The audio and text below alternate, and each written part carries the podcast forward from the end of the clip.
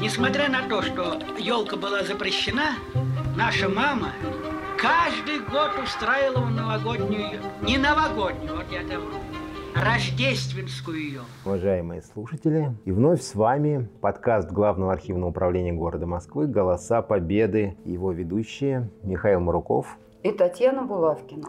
Тема нашей встречи несколько необычна, и формат тоже нельзя назвать стандартным для нашего мероприятия. Но в прошлый раз мы разговаривали о новогодних праздниках в военное время.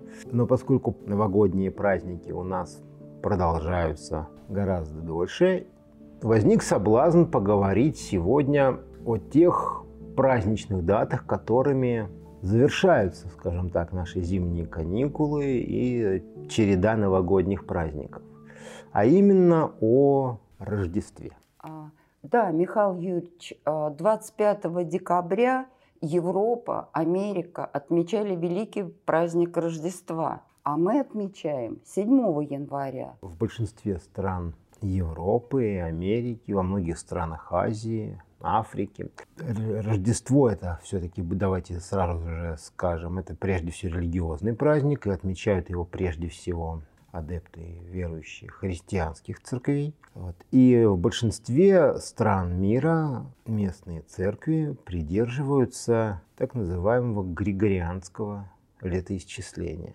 Это календарь, введенный в XVI веке, и большая часть стран мира живет сейчас по этому календарю.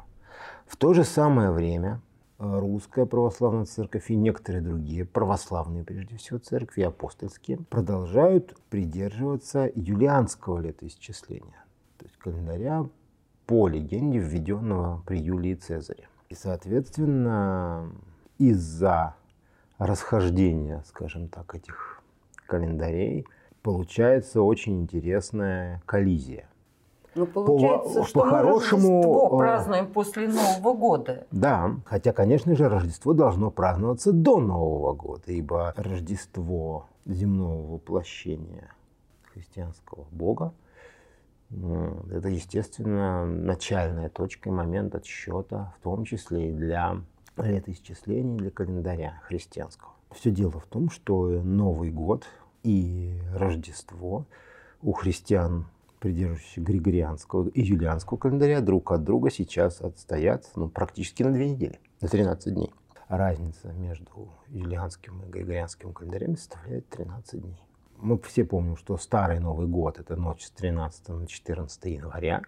Но если мы вспомним, что наше Рождество – это 7 января, то как раз и, ну, в ночь 6 на 7 января, да, если быть более точным, то как раз и получается, что православное юлианское Рождество предшествует юлианскому же Новому году. Другое дело, что григорианский календарь э, принят сейчас и в России как общегражданский. Ну, вообще календарь это, э, с одной стороны, конечно же, явление, которое появилось в тесной связи с практикой религиозного культа, да, как э, для расчета, в том числе религиозных праздников, но сейчас применяется повсеместно как совершенно светское явление и является основой для хронологии, для летоисчисления и для организации жизни, в общем-то, всех людей в мире вне зависимости от их религиозной принадлежности. Ну да, да это решение принято на государственном да, уровне. Да, это решение принято на государственном уровне. Притом такое решение, надо о нем напоминать иногда, что решение было принято с целью унификации, кстати, как раз летоисчисления, календаря и основных актов с большей частью стран мира. Хотя надо сказать, что ну, давайте честно скажем, что и сам переход на григорианский календарь э, был довольно-таки длительным процессом. Ну, первый, кто это сделал, Петр Первый. Нет. Все дело в том, что как раз Петр Первый принял в России юлианский календарь. То есть До 1700 этого, года. Да. До этого, как мы помним, э, летоисчисление на Руси и в русском государстве велось не от Рождества Христова, а от сотворения мира. И Новый год, начало каждого Нового года, в зависимости от принятого стиля, было либо с сентября, либо с марта, либо сентябрьское э, летоисчисление, либо ультрамартовский так называемый стиль. Собственно говоря, летоисчисление от сотворения мира отличается от юлианского и григорианского календаря, которые ведут летоисчисление от Рождества Христова на 5508 или 5509 лет. То есть, соответственно, для того, чтобы получить, какой у нас сегодня год от сотворения мира, мы должны к э, текущему индексу нашего нынешнего года да, по григорианскому календарю прибавить 5508 или 5509. Ну и, соответственно, можно ну, посчитать, сколько, какое у нас сейчас лето от сотворения мира. До Петра I наша страна жила по календарю, который был в ходу еще во времена Киевской Руси. По легенде, конечно, Петр I просто опоздал встретить Новый год по Григорианскому календарю. Вот, и поэтому срочно ввел Юлианский, чтобы успеть. Ну, это, вот. конечно, Но легенда. Это, конечно, легенда. Но, тем не менее, именно с, э, с конца 17 века, 1700 год, это последний год 17 столетия, пошло различие в календарной хронологии между вот Россией и большей частью окружающих ее стран. Поскольку католические и лютеранские страны э, в, в основе своей взяли григорианский календарь. Хотя этот процесс, повторюсь, уважаемые слушатели, чтобы не было какого-то ложного впечатления, что раз и все промаршировали, выполнив команду, поступившую откуда-то сверху, да, из небесной канцелярии, процесс введения календаря – это вообще-то всегда процесс очень длительный, иногда болезненный. Вот. И уж, конечно же, особенно григорианский календарь в этом плане был, если хотите, даже весьма таким многострадальным календарем. Конечно, сейчас в некоторых э, околонаучных трудах его связывают с именем папы Григория Великого, да, но на самом деле а, он связан с именем его очень-очень далекого последователя, который жил много-много веков спустя. Естественно, что поскольку он был принят в XVI веке, то есть уже в реформационное время, то, конечно же, его постепенное введение в Европе, Америке, а значительной части стран Азии и Африки, оно связано ну, большей части с актами различных государств, чем даже с, собственно говоря, с церковными. Потому что далеко не все государства, особенно протестантские, спешили выполнить булу католического папы. Да? Вот, поэтому, например, некоторые из стран эм, долгое время колебались. Ну, например, Швеция наш э, непосредственный сосед. И в эпоху а, Петра I мы жили по одному календарю. Швеция перешла на григорианский календарь тоже в 18 веке, но во второй половине. Некоторые из других стран перешли, переходили вплоть до 19 века. Но считается, что григорианский календарь более точный с астрономической точки зрения. И сейчас, кстати, существует и календарь так называемый неоюлианский, уточненный в том числе при помощи астрономов и хронологов э, церковных. Вот. До 2800 года он в основном будет совпадать с Григорианским, хотя на, потом начнется расхождение. Ну, то есть получается, что Петр I, по его решению, мы празднуем Новый год 1 января. Церковь отказалась переходить на новый календарь. Поэтому у нас Рождество мы празднуем 7 января, позже даты встречи Нового года. Ну, скажем так, до 1918 года мы продолжаем. Мы праздновали Рождество 25 декабря. Но 25 декабря по юлианскому календарю, который соответствовало, соответственно, ну, для 19 века разница 12 дней, для 20 века 13 дней, соответственно, 7 января – 6, 6 по 7 января по Григорианскому календарю. То есть Российская империя праздновала правильно, то есть Рождество 25, 24, 25 декабря, Новый год 1 января. Но только 25 декабря приходилось, в других странах это было уже 7 января, а наше 1 января ну, было уже, соответственно, 13-14 января. в 1918 году путем ликвидации сразу половины февраля месяца Совет народных комиссаров эту юридическую коллизию, с одной стороны, разрешил. Вот после этого получилось, что русская православная церковь, которая Григорианский календарь не принимала. Ну, а поскольку она была отделена от государства, то ей никто ничего предписать в этом плане не мог, да и не хотел. Вот, то получилось, что Русская Православная Церковь отстает теперь от государства на 13-14 дней. И на в результате и получилась та коллизия, которую мы сейчас продолжаем наблюдать у нас, в том числе и в нашей жизни. А как к Рождеству относились в СССР? Если мы считаем, что около 85-87% населения страны принадлежало к разным конфессиям христианства, то естественно, что СССР считал, что СССР унаследовал от Российской империи ее христианский характер основных, в том числе, празднеств. И на первых порах, несмотря на то, что декрет об отделении церкви от государства и школы от, от церкви был одним из первых законодательных нормативных актов новой советской власти. Первоначально она на свободу совести и свободу вероисповедания, в общем-то, как-то и так особо и не посягала. Ну, в общем-то, было и некогда, наверное. Ну, то есть 20-е годы отношение государства к Рождеству было лояльным. В период революции, гражданской войны и где-то до 1923 года вообще Рождество как бы советской власти не касалось. Население совершенно свободно праздновало Рождество. Рождество считалось выходными днями. И, соответственно, рождественские новогодние праздники, они оставались в полной неприкосновенности. А тогда с чем связаны вдруг такие активные гонения на церковь в конце 20-х годов? Но начались они в начале 20-х годов и связаны были, к сожалению, с чистой политикой. Как мы помним, э, в 1921 году у нас э, в России, разоренной гражданской войной, начался очень сильный голод. Известный так называемый, прежде всего, голод в Поволжье 21-22 годов.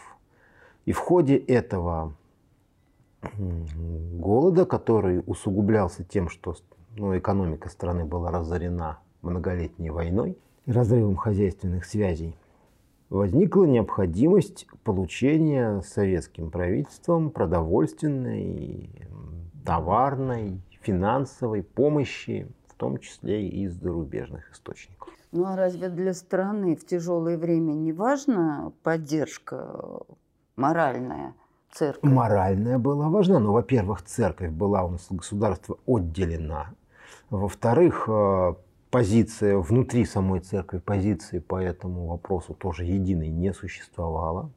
И в-третьих, тут произошла чисто такая коллизия, поскольку советское правительство предложило церкви, ну, скажем так, поделиться. Церкви было предложено использовать для закупки продовольствия часть накопленных ею материальных ценностей. Что значит поделиться? В результате советское правительство фактически обвинило церковь в контрреволюционной деятельности, и была проведена кампания, как раз 22-23 год, по изъятию церковных ценностей. Результатом стало анти, начало антирелигиозных, массовых антирелигиозных кампаний против Русской Православной Церкви прежде всего. И, естественно, появление гонений на обрядовость и на основные, скажем так, мероприятия, которые церковь проводила, в том числе и на празднества, не исключая, не исключая при этом и самых распространенных, то бишь э, новогодних и рождественских. А что за постановление 1929 года, постановление Совнаркома, касающееся церкви? А вот это уже следующий этап. В течение 20-х годов э, когда в Советском Союзе действовали в той или иной степени принципы новой экономической политики, и основную массу, естественно, населения продолжало составлять, как бы так социологически выражаясь, э, крестьянство, единоличное крестьянство и мелкая буржуазия города и деревни, Естественно, советская власть, зажимая кулаками Раеды, Непмана и прочих этих несознательных элементов экономически, иногда и политически, в отношении их, их личной говорится, жизни, праздников и так далее придерживалась ну, определенного нейтралитета. Типа «но». А разве это не проблема для страны, где основная часть населения были крестьяне, которые в большинстве своем были неграмотные и были верующие люди? Естественно. Но это проблема, которую надо было, скажем так, в определенной степени решать, но решалась, она решаться она могла разными способами. Вот. И советская власть фактически допускала самое широкое распространение религиозной обрядности среди населения, хотя уже с 22-23 годов, особенно по линии молодежных организаций, как мы помним, проводились комсомольские Пасхи, комсомольское Рождество и тому подобные, скажем, массовые, как правило, кампании, которые были направлены на то, чтобы выбить молодежь прежде всего молодежь, конечно же, из числа паствы любых религиозных организаций, ну, воздействовать на них. Эта деятельность продолжалась все 20-е годы и многократно усилилась в конце 20-х годов.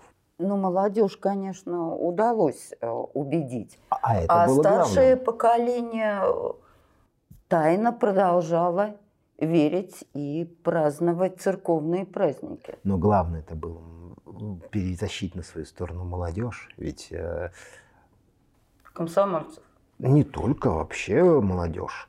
Потому что советское государство как раз поставило перед, своей, перед собой задачу ликвидации всех эксплуататорских так называемых элементов, куда, давайте будем честно говорить, входило и полностью крестьянство как класс, ликвидация не кулачества как класса, а крестьянства как класса было основной из основных задач э, большевистской партии. То есть ликвидация крестьянства как класса? Да. Давайте честно скажем, ни в одном марксистском труде крестьянство социалистическим классом не объявлено. А. Не считалось и более чем крестьянство являлось самой мощной базой именно для, для развития капиталистических отношений, против которых большевики всячески выступали. А какой процент государства составляли крестьяне? Ну, на начало 17 на 17 год более 80. То есть намного больше половины ну, населения. Ну, давайте так честно скажем, 4 пятых. Но э, ликвидация как класса это не означает публичного расстрела 4 пятых населения. Это означает деклассирование, то есть переход их из э, их одной социальной страты, социального слоя в другой.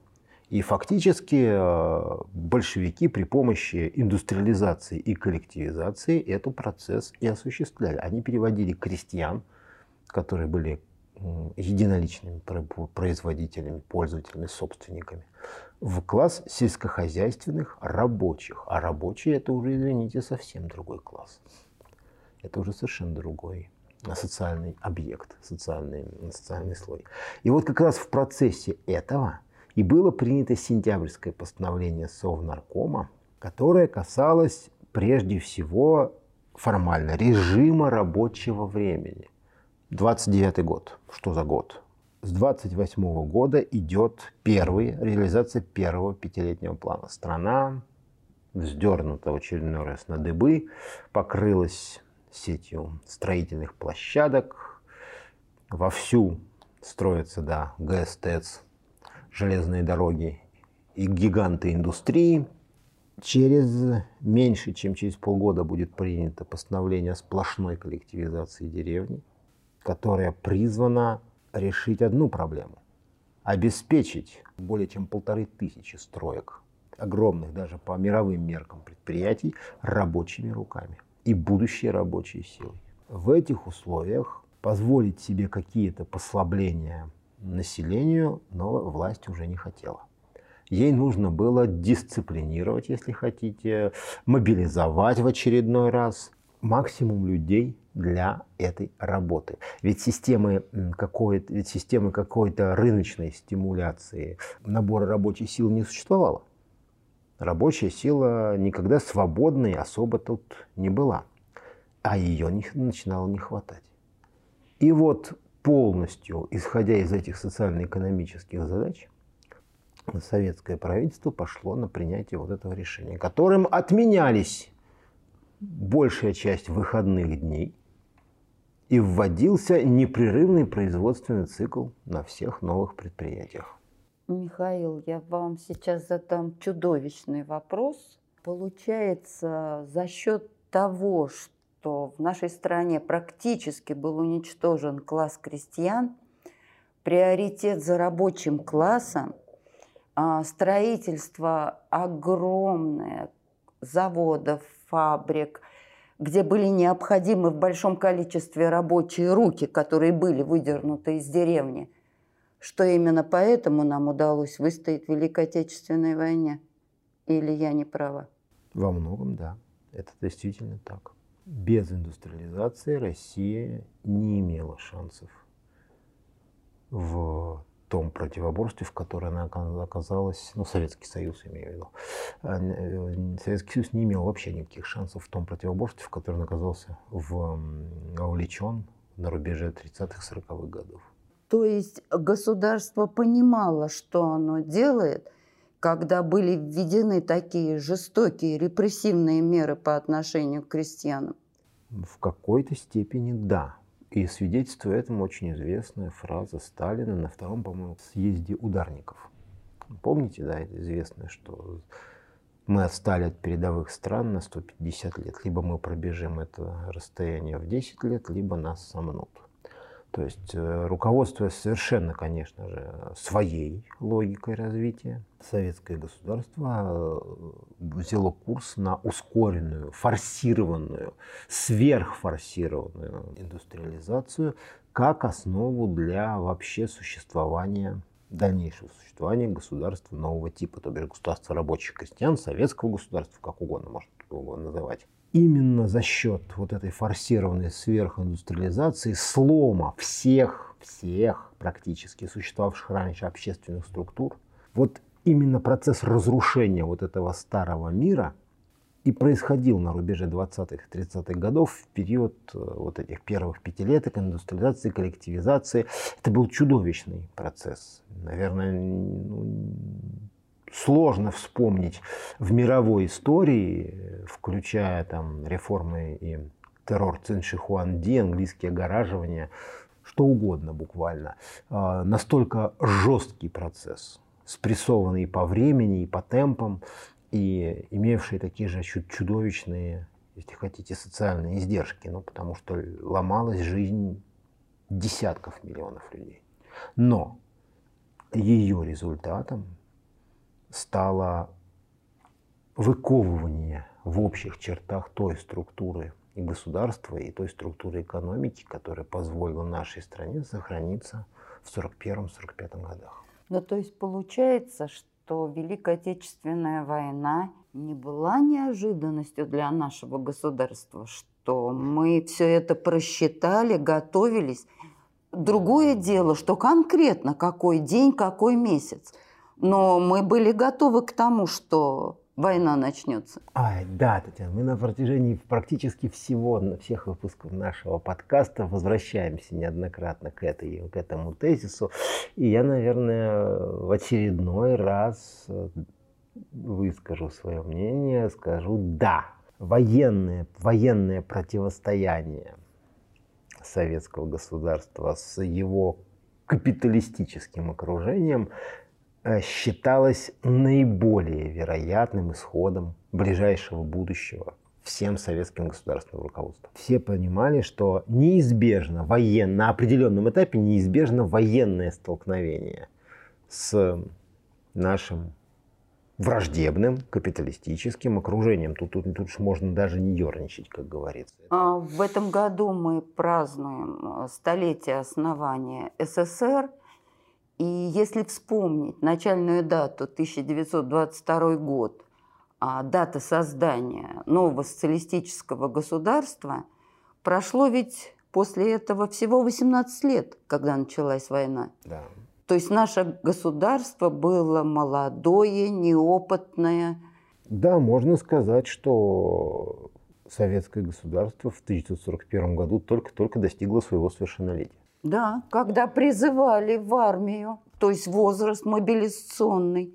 Получается, наше государство было мобилизационного возраста на момент начала да, Великой Отечественной сказать, войны. Можно сказать, страна новобранец. А, но э, вот в ходе этих серьезных, конечно же, общественных пертурбаций, общественных процессов, ну, пришлось жертвовать очень многим, в том числе и вековыми сложившимися культурными или там, этическими традициями населения. Таким образом, кстати, и Рождество, как э, величайший христианский праздник, перестало считаться праздничным днем, перестало быть выходным днем и фактически превратилось в скрытый праздник для значительной части нашего населения, прежде всего старших возрастных категорий. Ну, то есть граждане продолжали праздновать, но тайно. Фактически, да. Так, не то чтобы даже, может быть, очень уж тайно, потому что как праздник, который продолжают э, праздновать миллионы людей по стране, его вообще-то очень сложно посчитать ну, каким-то таким да, конспиративным, скажем так. Но без особой огласки в свободное от работы время, в кругу семьи или в кругу единомышленников, ну, скажем, особенно в кругу братьев и сестер по вере, вот если речь шла о верующих прежде всего людях. Конечно же, ни в советское время, ни в постсоветское время а, практически никем никогда не проводилось сбора документальных свидетельств, тем более аудиосвидетельств. Но все-таки нам до какой-то степени повезло. В распоряжении глав архива Москвы есть буквально одна запись, а, которая очень интересно свидетельствует эм, о бытовании рождественских праздников в 30-е годы и о постепенном возвращении, если хотите, части из этих праздников, ну уже под видом новогодних, в конце 30-х годов. Это аудиовоспоминания художника-полиграфиста Решетина о его детстве в военной Москве и о том, как в его семье продолжала практиковаться в 30-е годы традиция празднования Рождества. Из, как, как рождественские празднования уже, уже волевым решением новой власти были преобразованы в новогодние праздники. Как бы произошло смещение акцентов. А давайте послушаем эту запись, она довольно интересна, и после этого немножко обсудим ее. Ну, потом пришла такая пора, когда запретили украшать елки. Запретили. Чтобы елки не вырубали, чтобы леса сохранялись, вот. И несмотря на то, что елка была запрещена, наша мама, дорогая мама, Царствие Небесное, она нам каждый год устраивала новогоднюю, не новогоднюю, вот я это вру, рождественскую елку. Елка наряжалась на Рождество а не на Новый год. Елка... И вот на Рождество, перед Рождеством мать ездила в Семеновской, вот знаменитой Семеновской, где Хрущев еще встречался с этими деятелями культуры, литературы, там, музыкантов. Вот как раз в это имение туда, там жила ее родная сестра Мария. То она туда ездила за елкой. Привозила ее, так ее закамуфлировала. Так, чтобы поезде не, не, не, это, не арестовали, не забрали, запрещены же были. Вот. Но все равно она ухитрялась, привозила елку.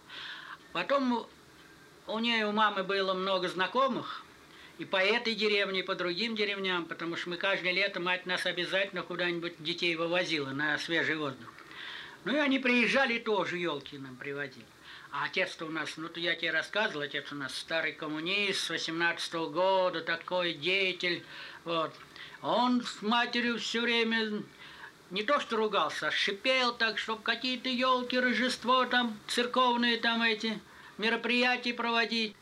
Отец шипел, а она все равно нам делала елку. И вот и елка она была рождественская. И ставили ее на Рождество Христово. И потом, в конце 30-х годов, опять разрешили украшать елку.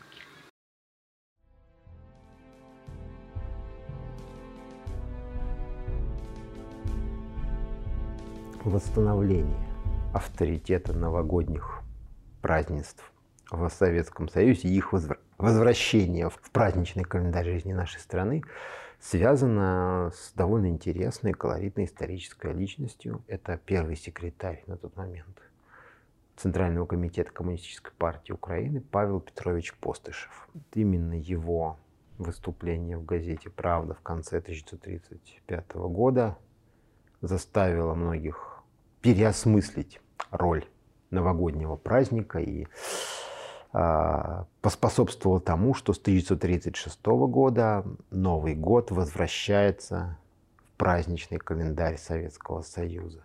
Очень интересно то, что имя Постышева осталось в памяти всех участников этого процесса, в том числе и тех э, самых маленьких, кому он, можно сказать, вернул новогодние праздники.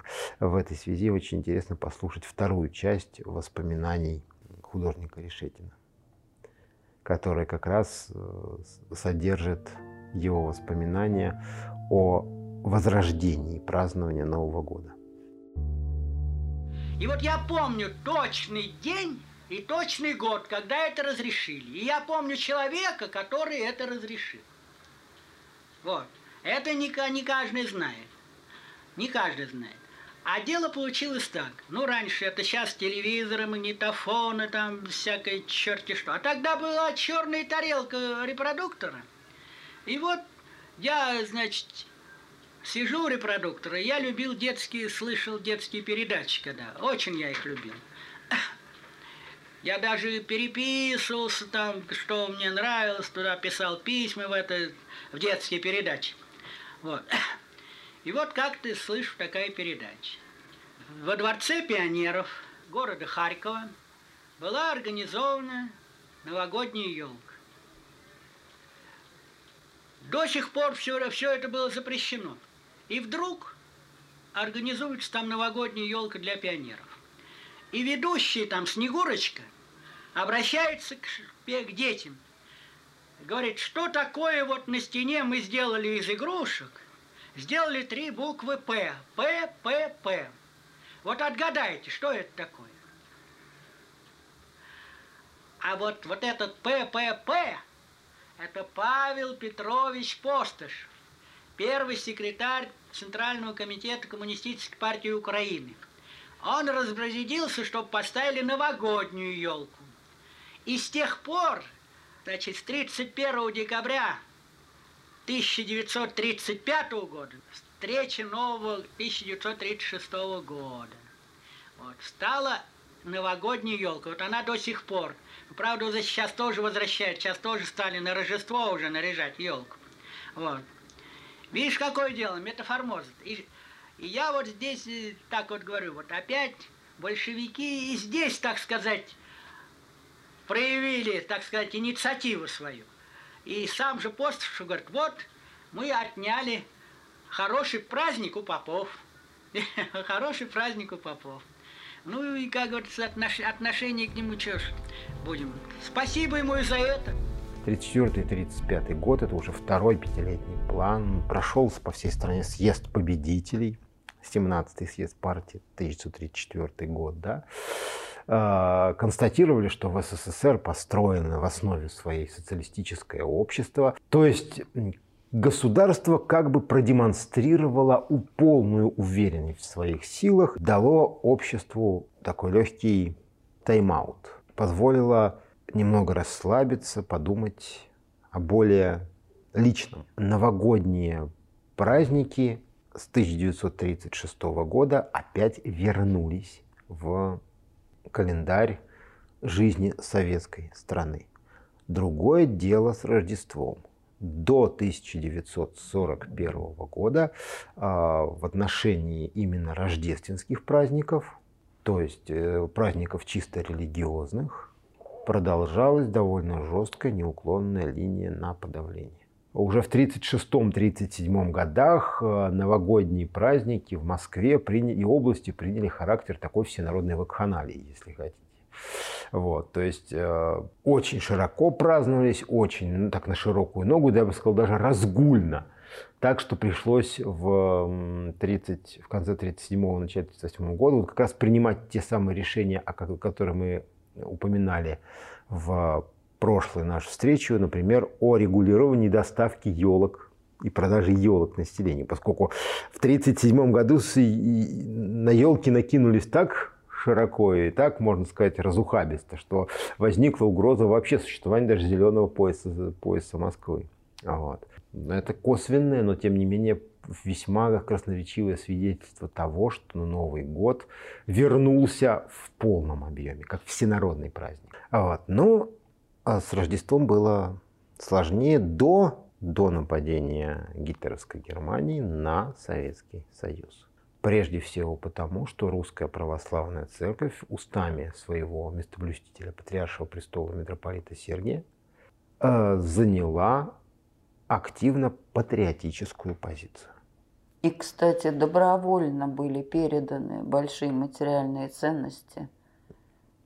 Ну, можно сказать, что русская православная церковь, конечно, жестко сказать, усвоила уроки прошлого, но это так, в общем-то, так и есть.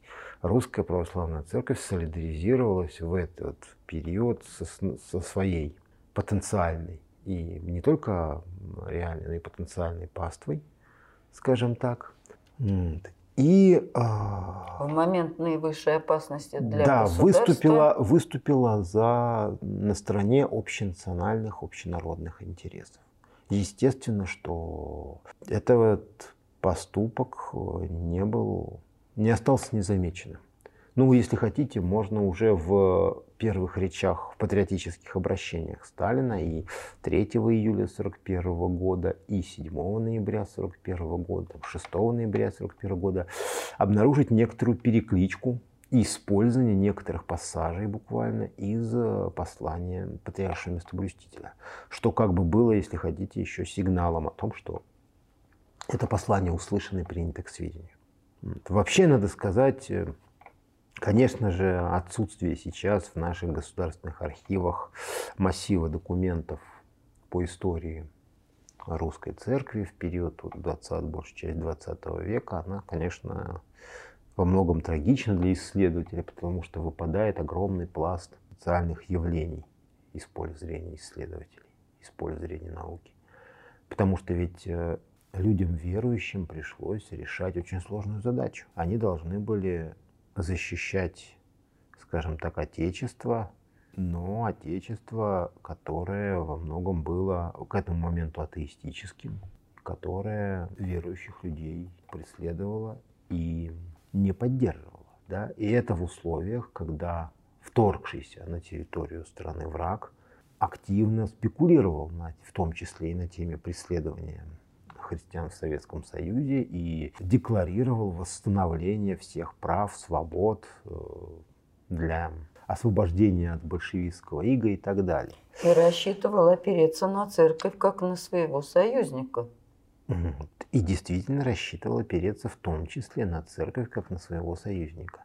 Более того, ну, на, стороне, на стороне агрессора фактически выступили, выступил ряд, в том числе религиозных деятелей ну, я не имею в виду непосредственно массово э, священства или там священные церковнослужители Русской Православной Церкви, но в ряде районов со более сложной, скажем так, историей, в том числе национальной, в ряде национальных районов СССР, э, деятели церкви многие поддержали ну, имеется в виду э, районы Западной Украины, не Молдавии, только, Не Прибалтика. только Прибалтика, часть э, Прибалтика, бывшая территория Финляндии, часть северо-западных российских епархий, кстати, где, достаточно, где были достаточно сильные позиции, ну, скажем так, коллаборационистских, коллаборационистски настроенных священнослужителей – вот, значительная часть Западной Белоруссии, Западная Украина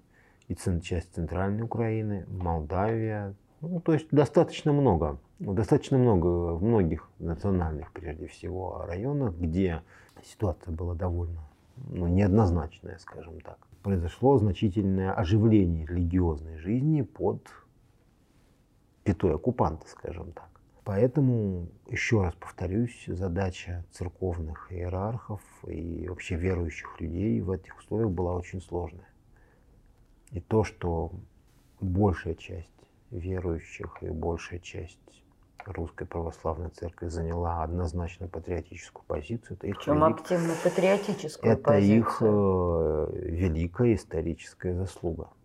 Но для нас это важно потому, что фактически с э, зимы 1941-1942 года началась де-факто негласная, но нормализация церковно-государственных отношений в Советском Союзе, ну и при, в том числе в отношении празднования церковных праздников.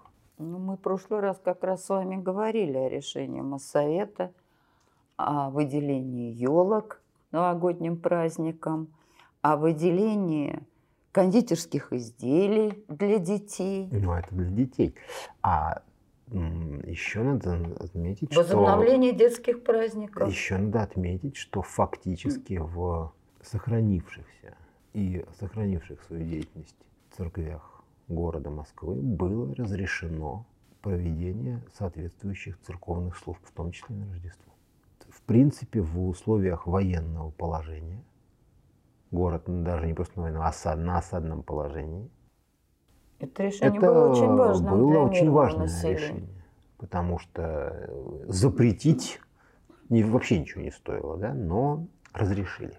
И с 1942 года, фактически с зимы 1942 года по 1945 год проводились регулярные службы во всех соответствующих э, культовых сооружениях. После того, как в 1943 году нормализация церковно-государственных отношений была оформлена, если хотите, законодательно, в том числе путем избрания патриарха, восстановления патриаршества на Руси и полной нормализации, скажем так, отношений путем создания должности уполномоченного по делам религии при Совете министров СССР и соответствующих, долж... соответствующих должностей при, орган... при других органах власти, в том числе такой уполномоченный появился и при Моссовете – Фактически мы можем говорить об определенном возрождении религиозной жизни в военной Москве, в военном стране.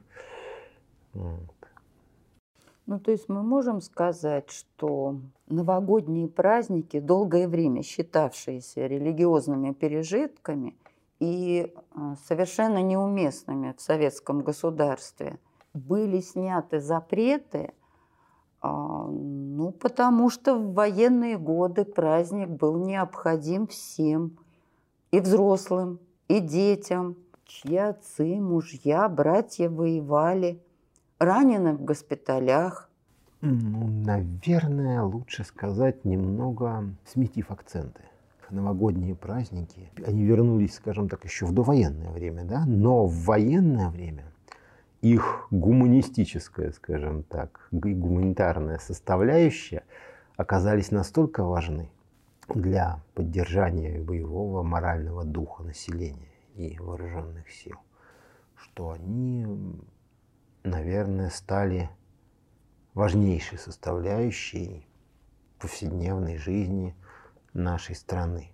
И более того, именно благодаря тому, что вопросы укрепления морального духа и морально-психологического состояния людей и на фронте, и в тылу были критически важны для победы, это привело и к тому, что были реабилитированы во многом даже категорически несовместимые с политической практикой советского государства религиозные обряды и традиции, в том числе включая празднование верующими Рождества.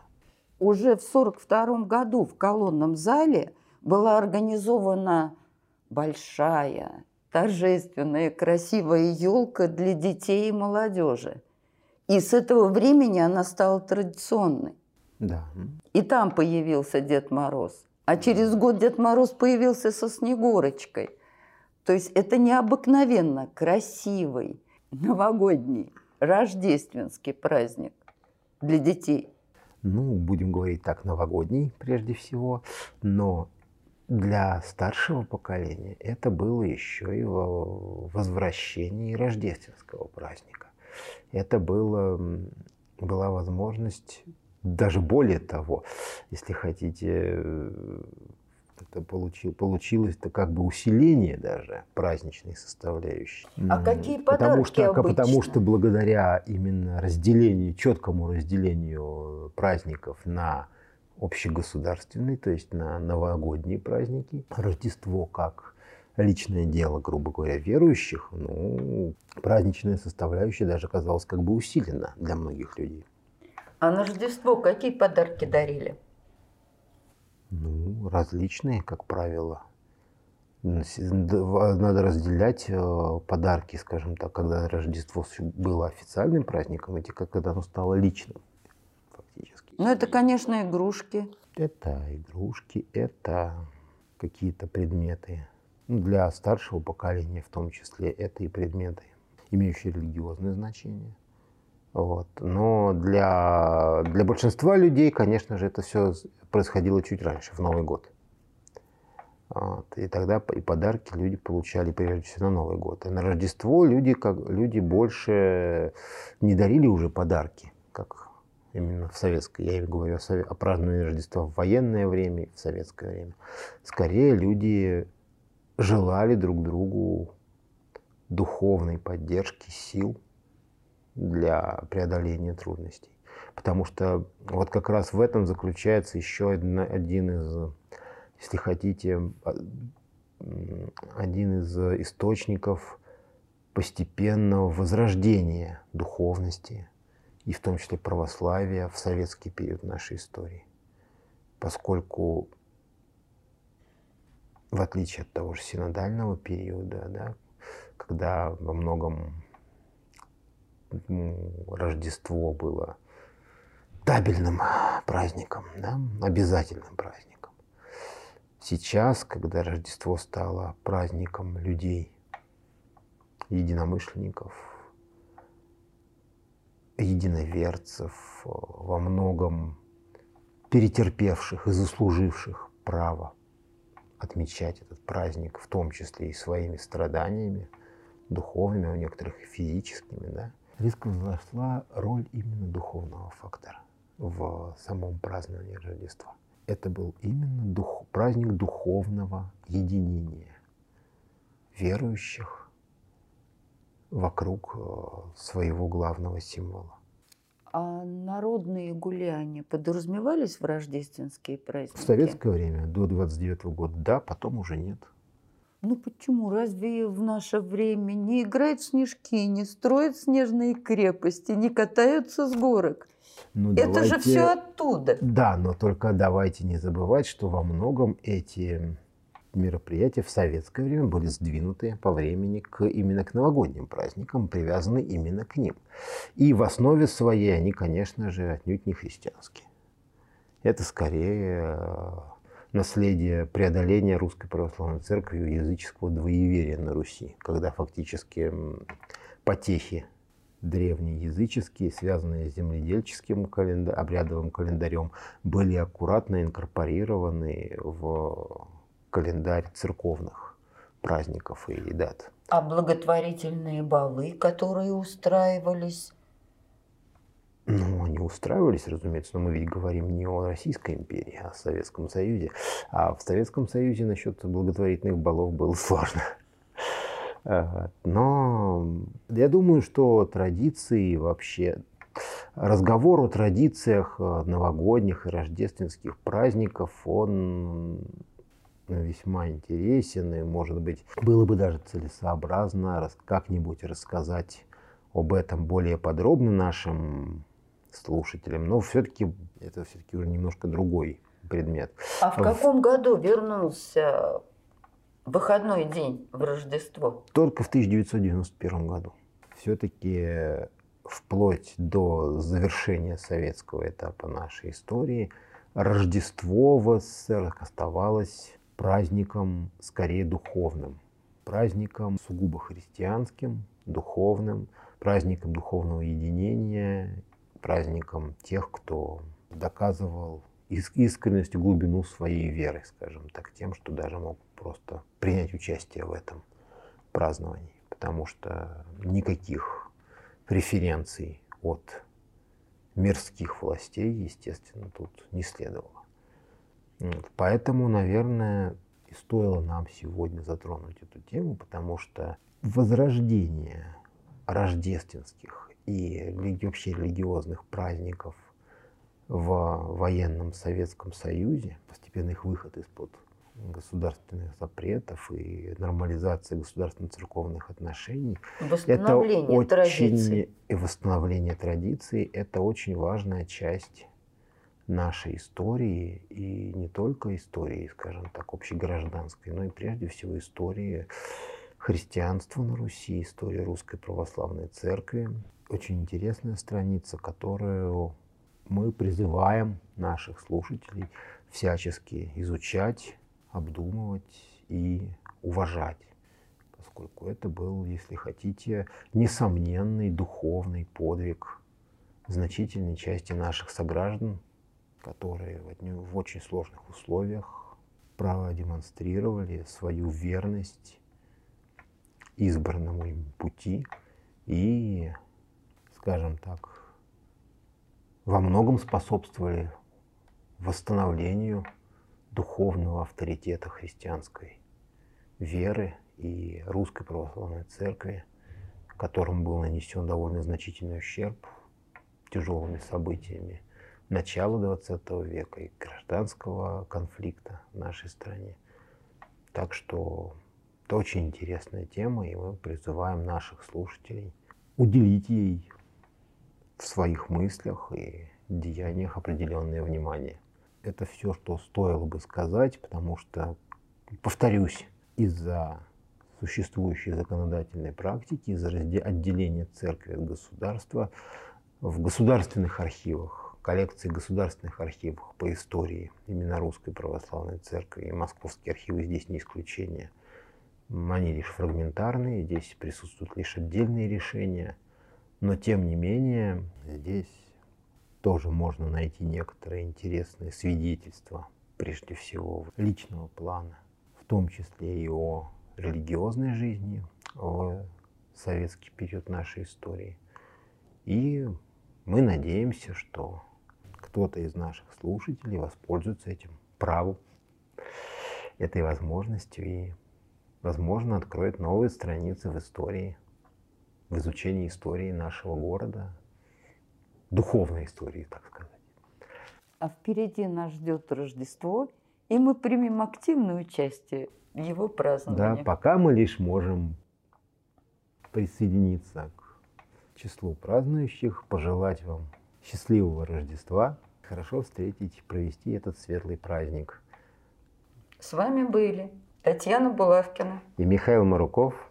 Следующую нашу встречу мы, наверное, вернемся к обсуждению основной тематики нашего подкаста, к истории Великой Отечественной войны, потому что нас еще ждет несколько ярких, интересных, э, интересных, может быть, чем-то трагических, но во всяком случае абсолютно героических страниц истории Великой Отечественной войны о которых мы считаем своим долгом обязательно рассказать нашим слушателям.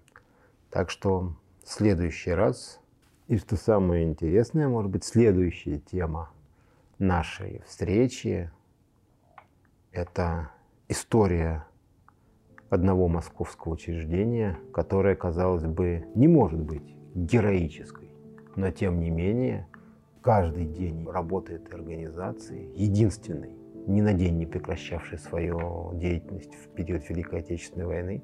Это свидетельство массового героизма всех ее работников, в том числе и не совсем обычных. В следующий раз мы поговорим об истории московского зоопарка в годы Великой Отечественной войны. Оставайтесь с нами.